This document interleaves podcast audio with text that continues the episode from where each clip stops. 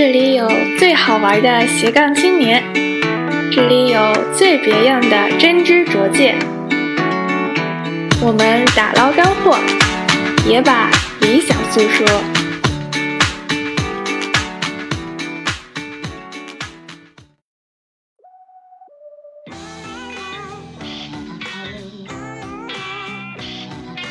那你的房东看到了你的改造了吗？他有一次，我听到那个邻居在外面给他打电话，就是新新来看房的人，他说不是哈利波特这一间，然后我就知道他他一定知道对我这个房间门口的海报还是有印象的。其实我觉得年轻人焦虑的地方都一样的吧，就是自己的未来能不能成为自己想要的样子。我能感觉到他们是很有活力的，尤其是 B 站的那些不同的视频创作者制作出来的很有创意的那些 idea，都是一个我很好的借鉴和就是去思考反思的一些东西吧。最大的成长的话，可能还是在于我学会了一套更高效的做事的这样一个流程，就是通过做视频可以呃反思很多。自己在日常工作流程当中不高效的地方，因为做视频会逼着你去很快的做产出。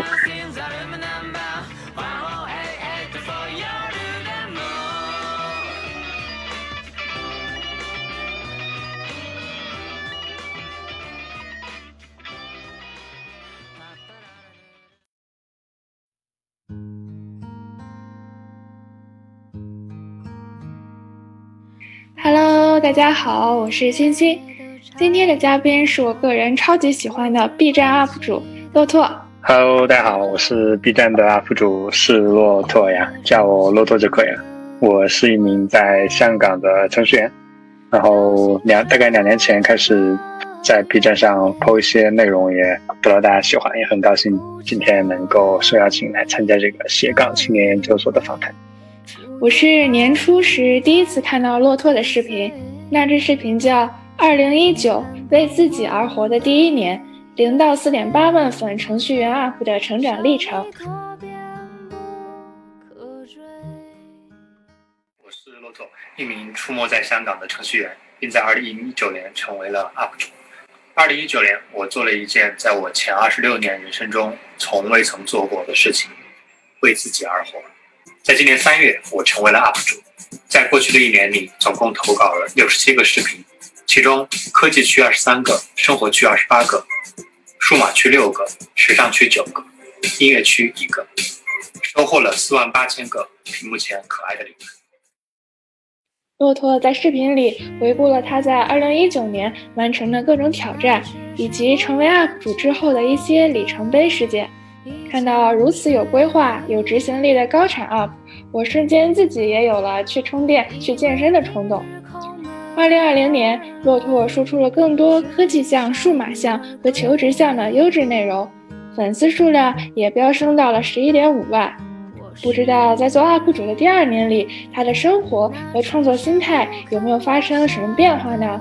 他自己又发掘到了怎样的成长呢？那我们欢迎骆驼。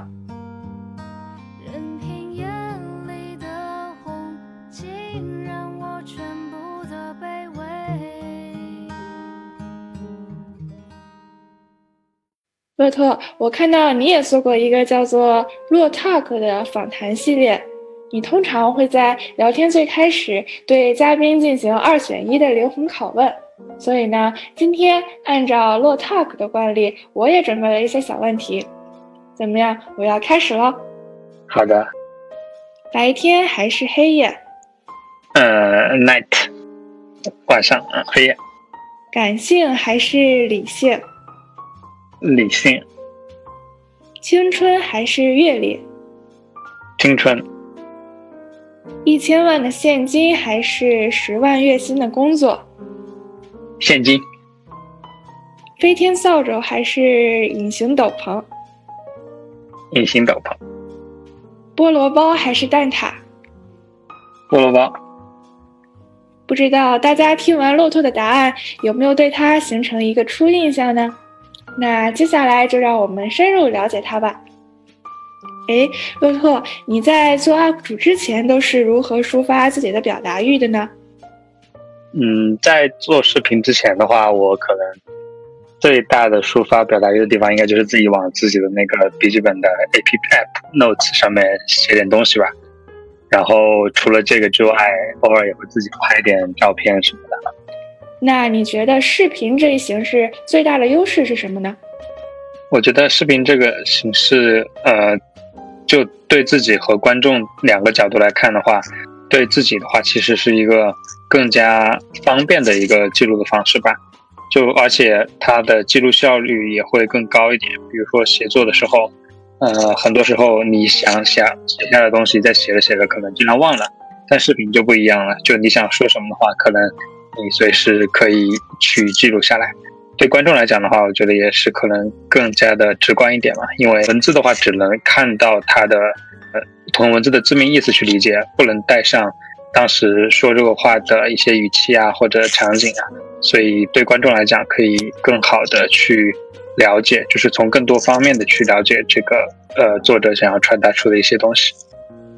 对，视频不光能传达内容，还记录了创作者当时的状态和情绪。而且你主要做的是技术分享，所以以视频的形式呈现也会更加的生动和易懂。对的，我自己之前看教程的时候就觉得，很多时候，呃，文档文档的话它是不够的，所以如果有视频这样一个形式的话，它会更好。像我的斜杠系列，主要是听故事、讲故事，所以以声音为主的播客就会更加合适。而且我也非常喜欢它所制造的那种神秘感，以及给听众留下的遐想空间。对，其实我也有想做点播客，就是，呃，跟那个我一起做那个 w i s t a g 的小伙伴也有聊过一下，我们也觉得播客也是一个，就对观众来说更方便一点，而且比较省流量嘛，然后就随时可以听。嗯，还能利用起生活中的碎片时间。那你平时都是如何为视频选题的呢？我觉得我的选题主要来自于两个方面吧，一方面是自己真的想分享的，另外一方面可能就是收集一些粉丝的一些 feedback，呃，看看他们想听什么，然后有选择性的去做。那你在哪一个视频上花了最多的心思呀？我觉得应该是在那个重返十七岁那个视频上花了最多的心思吧。都做了哪些准备工作呢？健了一年多的身，算是准备吗？然后就是想那个 idea，然后想视频的一些分镜啊，然后花了很长时间去录。二十六岁的我，一个人在这个节奏飞快的陌生的城市，辞职、搬家，结束了一段两年多的感情，身体状态处于谷底。我用了四百四十二天，七百五十个小时。二十五万卡路里，把原来的我带了回来。重返十七岁的迹象是逐渐瘦削，连咬肌也分外清晰的侧颜，是逐渐突出的血管，是逐渐清晰的肌肉线条，和逐渐变好的身体状态，和逐渐找回的少年气。我将把这些作为自己送给自己的生日礼物。其实做视频涉及到了诸多环节，包括策划、写文案、拍摄、剪辑，到最后的包装。一个人包揽所有的工作，一定是一个不小的挑战吧？对，就刚开始的时候还有新鲜感的时候，没有觉得，觉得都还可以做。但是越到后面做的越多，确实确实觉得这整个流程需要一个最好是标准化的这样一个流程来产出这样的内容，会提高效率。嗯，那哪一个视频的受关注程度是让你没有想到的？我觉得是那个关于游戏的视频吧，就快一百万播放的那个视频，是我没有想到的。我相信有很多人也会有这样的感受，就觉得这个游戏越来越不好玩了。其实我觉得，并不是游戏变得难玩了，而是你的心态变化了。你从游戏那儿得到的乐趣已经太过饱和了，你已经知道了怎么样去获得最大收益，你已经知道了怎么样能够最快的升级。游戏已经变成了很功利的一件事情。我决定把我花在游戏上的提升我游戏虚拟角色人物属性经验，去爆金币的精力。花在现实生活中，提升我自己，在游戏里打怪升级、锻炼角色。我决定把它换成现实生活中的锻炼、健身、读书，我开始记录生活，不管是用文字也好，还是用视频也好，还是用心去感受也好，记录生活，在记录到一定程度可以分享的时候去分享。我为自己建立了一个在现实生活做记录的习惯，而不是在一个虚拟的别人创造规则的世界去按别人的规则活。可以说把现实生活当成了一个游戏，真人游戏。那个视频反而我没有花很多时间去做，只是那天突然想到，然后就就分享了一下。可能还是跟 B 站上游戏群体比较多也有关系吧。对，不光是游戏，其实我们现代人对社交网络也是非常依赖，所以这可能是一个很有共性的问题，才引起了大家如此热烈的讨论吧。对，我个人最喜欢的是 room tour 那一期，就是你讲了你怎么把你十五平方米的小房间打造成了霍格沃茨魔法主题的寝室。哦，对，那那一期其实如果算的话，我觉得也算准备比较多吧，因为毕竟要自己，因为之之前倒是做做布置的时候也没想过要分享，但是分享出来的东西还是就自己还是花了很多时间去布置。家的一个很重要的意义就是你一进家门就能把所有的压力和烦恼抛到脑后，这也是我为什么把那个门布置成九六四分之三一样，就感觉，因为其实也算是小时候的一个愿望吧，我一直蛮喜欢哈利波特，想给自己制造一个这样的感觉，就像穿越了九六四分之三一样，那一边的烦恼就全部抛到了。香港这个地方的居住空间确实比较小，但是有这么一个大概十几个平方的地方，经过自己用心的把自己喜欢的东西一件一件带进来，一件一件拼起来，还是蛮有成就感的。也算是把这个地方通过将近半年的时间，一点一点的变成了一个麻雀虽小，但是五脏俱全的地方。感觉住在这里现在已经。挺舒服了。我在国外读书工作也是需要经常搬家，所以我一般不会特别用心的布置租来的房间，因为可能很快就要离开这个地方。但你这种认真生活的态度，让我重新审视了我自己那种凑合的心态。我也很喜欢你在视频简介里的那句点睛之笔：房子是租来的，但生活不是。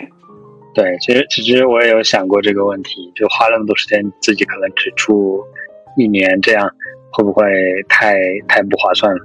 嗯，我后来可能从几个方面去想这个问题，一个是还是你毕竟还是要在这住一年，然后另外一个就是呃，可能布置好了，在这边也有可能会住得更久，然后另外一个就是生活还是要就是继续过，不要因为只是租来的房子，所以就呃。有些东西太凑合或者将就吧。哎，你房间里这么多哈利波特的元素，那每天敲代码的时候，有没有觉得自己在制造魔法呀？会有一点中二，但是确实有时候会有这种感觉。对，会帮助自己就是更加集中一些注意力，尤其是累的时候，可能就稍微放松一下的时候，会去看看那些海报或者东西，就会我觉得休息会恢复的更快一点点。对，尤其是在居家办公这段时间里，有一个温暖舒适的小窝就更为重要了。那你的房东看到了你的改造了吗？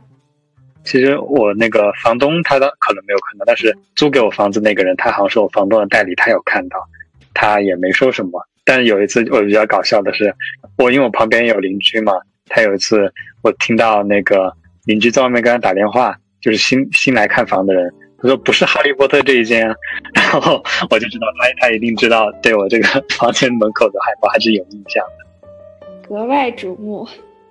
那有没有你特别想尝试，但是因为难度太大放弃了的主题？就之前其实去想多拍一些旅游出去玩的视频，去日本之后，但没想到从日本玩了回来之后就 哪也不能去了，这不算难度特别高吧？但是也是一个特别想拍，但是因为一些困难导致没法拍的视频。对，可能今年能够作为旅行日记的素材就很少了。对对，可以说没有了。那你最想和 B 站的哪一个 UP 主梦幻联动呢？其实想跟当当姐，当然后和联动，当时在去日本碰到她了，所以还还挺挺挺幸运的。对，然后目前的话还嗯暂时想不到就是有哪些可以做的联动吧，因为我我是一个相对来说就做联动做的比较少的，还没有没有想太多这方面的内容。前段时间跟 Zack 做了一个联动，感觉效果也不错。然后我其实有想到，可能之后也会多做一些这方面的联动。作为一个内容创作者，肯定要保持一个持续的输出。那么你会时而感到身体被掏空了吗？呃，会有的，尤其是就是做视频频率太快，会有那种就是 idea 跟不上产出速度这样一个情况。那你这个时候一般会怎样充电呢？嗯，可能就搁一段时间吧。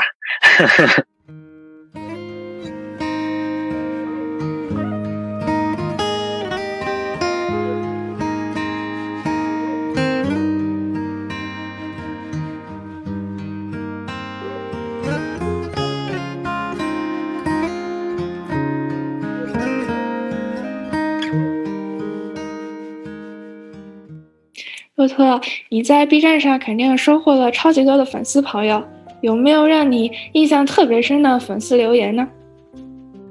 有很多啊，其实就是包括，嗯，有很多人高中生看我的视频，也有很多在考研的人看我的视频，他们都说有的留言会说受到了我的一些鼓励，但我觉得就是这种是相互的嘛，收到他们那些消息的时候，我也会更有动力去继续产出。对我看到很多你视频里的弹幕都在说力的作用是相互的，所以其实 UP 主和粉丝是在互相激励，共同进步。对对。那有没有那种每次都会给你的视频评论，让你特别眼熟的粉丝？因为我有一个 QQ 群嘛，所以还挺多的。对，就经常会在 QQ 群跟他们互动一下。那你的粉丝是线性增长的，还是在某一刻突然指数爆发？我觉得这个跟那个视频的播放量有关系吧。就比如说当时那个游戏的视频让我涨了不少粉，其实呃还蛮出乎我意料的。哎，那你有研究过自己的粉丝画像吗？比如说大家的性别、年龄、所在地区？嗯，B 站好像有这个功能吧，但是我好久没有看了。印象中是男生比较多一点吧，然后地域的话好像是南方这边会多一点。对我刚又看了一下，男性观众百分之八十七，啊，对，男性是比较多一点。对，然后年年龄的话就呃十六到二十五岁是占了一半，对，南方广东是最多的。那你觉得 B 站上的后浪们有什么共有的兴趣或者焦虑吗？其实我觉得年轻人焦虑的地方都一样的吧，就是自己的未来能不能成为自己想要的样子。大概就是如果要总结一下的话，就是这个点。我我觉得现在他们，我能感觉到他们是很有活力的，尤其是 B 站的那些不同的视频创作者制作出来的根据对于时事的一些很有创意的那些 idea，我觉得，嗯。都是一个我很好的借鉴和就是去思考反思的一个一些一些东西吧。对，对我觉得 B 站上现在的视频种类真的是应有尽有。以前我想要做菜，我可能会先去下厨房找菜谱；想要比较几款护肤品，可能就要去小红书上找测评。但现在 B 站已经像一本百科全书一样，可以找到各类的经验分享。对。那你觉得 B 站有没有一些功能是可以改进的呢？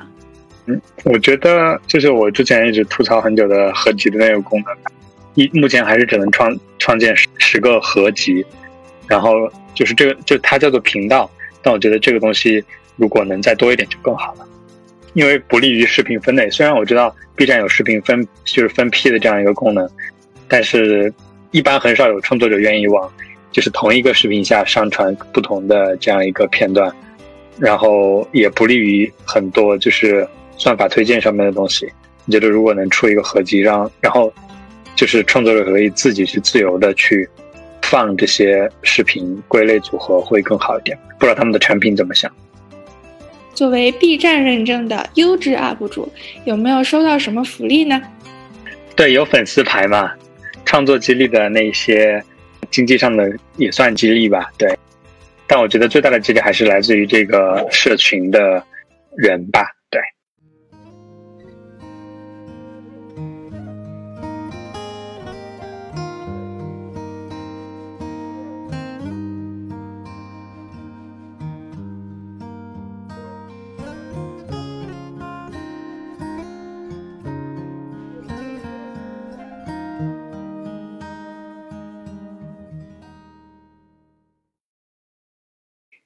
对。骆驼，你刚刚有提到 WeStack 这个 side project，可以给我们介绍一下这是什么吗？那个其实是我的我的队友，他最开始想做一个东西，就是想，呃，有一个集中的让互联网人去查阅一些大家常用的工具的这样一个地方。然后，如果是做开源的开发者自己有一些什么想做的工具的话，他们也可以来这里分享。目前是基于这个。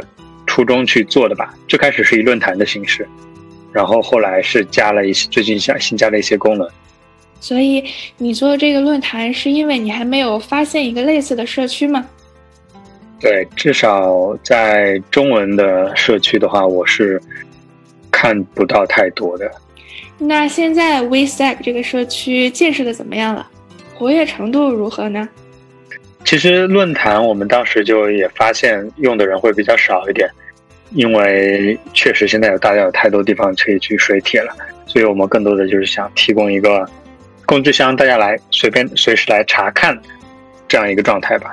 对，所以论坛那一块其实活跃度一般。所以你是希望把它打造成另外一个 Stack Overflow？对，如果能那样，如果是那样的话，那我觉得是最好了。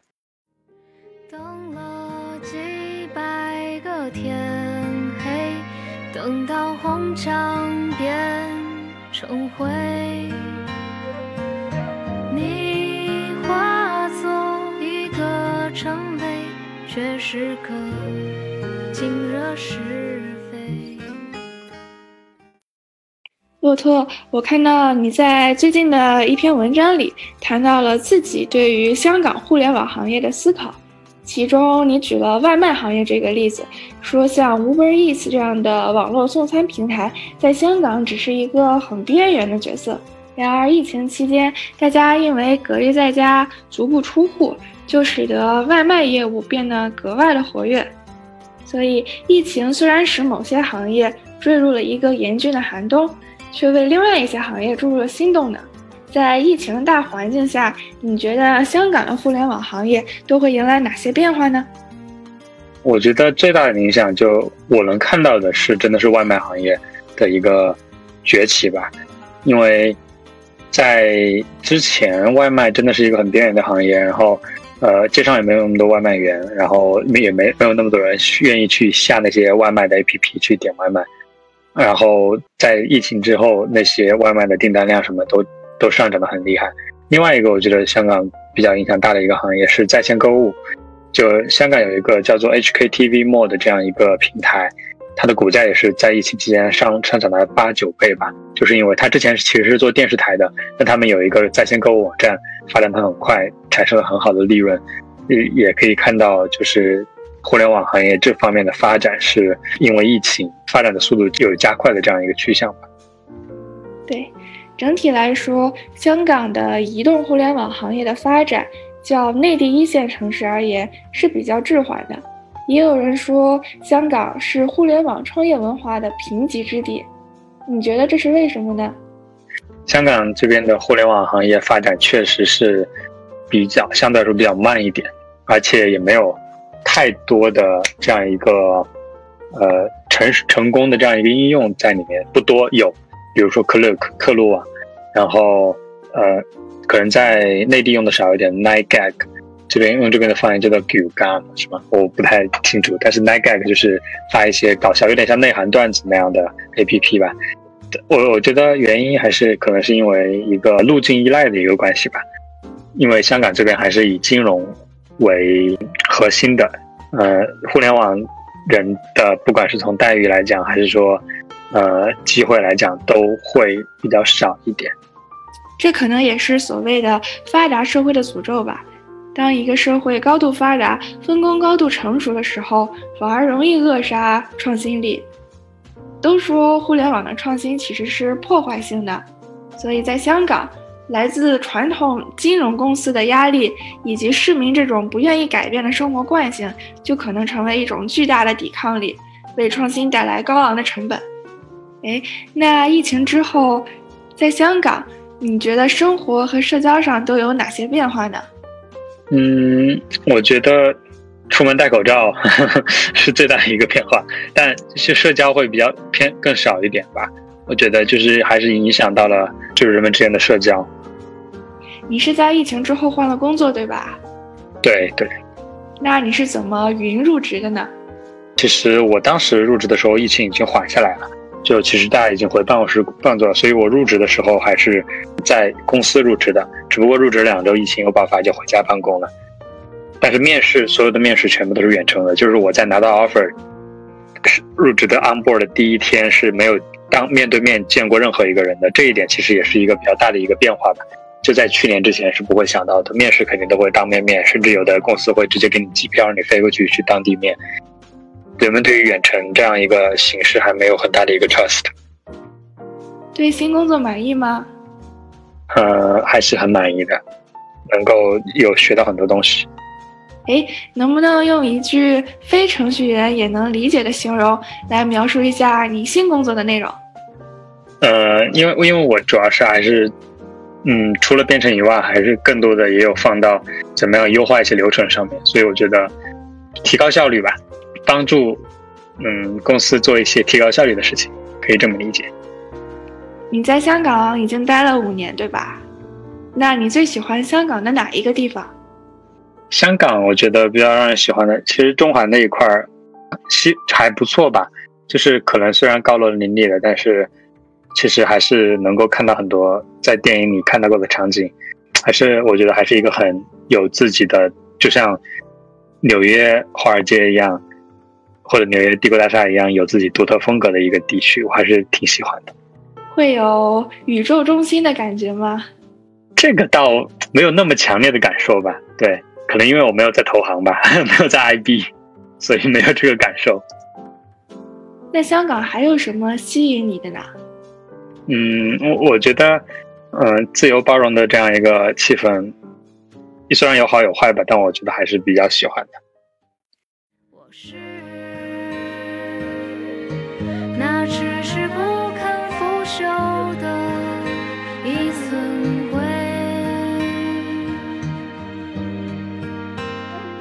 像绝处逢迎溪水，长流直至痛醉。你觉得自己成为 UP 主之后都有了哪些成长呢？最大的成长的话，可能还是在于我学会了一套更高效的做事的这样一个流程，就是通过做视频可以呃反思很多。自己在日常工作流程当中不高效的地方，因为做视频会逼着你去很快的做产出。然后另外的话，就是我认识了更多有意思的人，然后这一点也是很意料之外的吧。然后另外的话，我也变得更加的，就是说去以一个包容的心态去看很多发生的不一样的事情。之前我可能对一些搞笑鬼畜的视频可能不太感冒。但也是因为 B 站这个平台，去更多的了解到了他们，也是看出了通过这样一种方式，就比如说，就有点像卓别林以前的喜剧那种感觉嘛。虽然有人说可能这这个比方比较太远了，觉得不是一个 level 的，但是我个人觉得是没有什么区别的，都是通过那样一种态度去来表达一些对事情的看法。哎，二零二零年已经接近尾声了。你今年的计划完成了如何？呃，其实计划还是和和计划当中还是有很大的一个区别的，就尤其是换工作这件事情。但我个人觉得，如果要来看的话，我二零二年的计划还是完成的还比较让人满意吧。又到了年终总结的时候，马上又要制定新一年的计划了，你会做哪些调整呢？对自己又有什么新的期待呢？我觉得可能。大框架还是不会变吧，就围绕着一个核心，就是 keep learning 嘛，持续的学习新东西嘛。只要这个不变的话，其实整个计划的框架不会变太多。骆驼专门出过一期视频来教大家如何制定年度计划。我发现他非常善于把目标分类，比如说他会把自己的计划分为健康、工作、阅读、写作、摄影、生活空间等等几项大类。那么明年你有没有什么想要拓展的新领域吗？目前还没有找到什么新的方向，就是而且如果有的话，可能我的精力也不够。多吧，但是我觉得不同的方向的比重可能会有不同。就比如说，在阅读和写作，然后在工作，比如说我现在因为是还是处在入职的初期嘛，可能会在工作上去花更多的时间。既然你这么喜欢哈利波特，最后再问你一个问题：你最想成为哈利波特里的哪个角色？嗯，这个是个好问题，我还没有。仔细想过这个问题，我觉得哈利的主角光环太太严重了。啊，不限于男性角色，女性也可以哦。我觉得赫敏吧，因为我我觉得就赫敏其实虽然找了一个很漂亮的女演员来演这样一个角色，但其实，在书中的话，她并不是一个就是从小就跟着光环一起出，带着光环一起出生，就全部享受所有的 privilege 这样一个角色。他也是通过很勤奋的努力，然后展示出自己的天赋，得到老师的认可。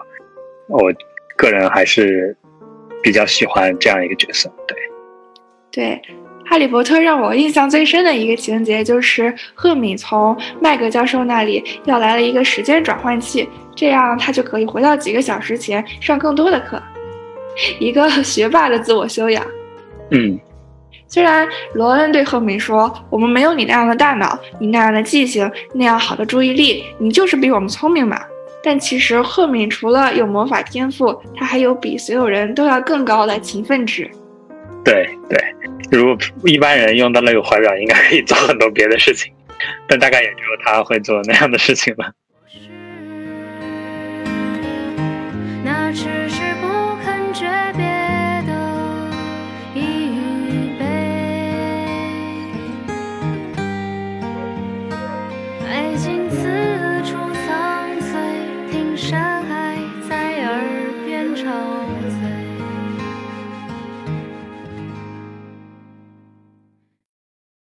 感谢骆驼做客本期节目，大家可以在 B 站和微博上搜索“是骆驼呀”，也可以关注他的公众号“骆驼的全能教室”。嗯，谢谢。二零二零年是一个曲折的年份，让我们整装出发，元气满满的迎接二零二一年吧。那我们下期节目再见了，拜拜拜拜。嗯，拜拜拜拜。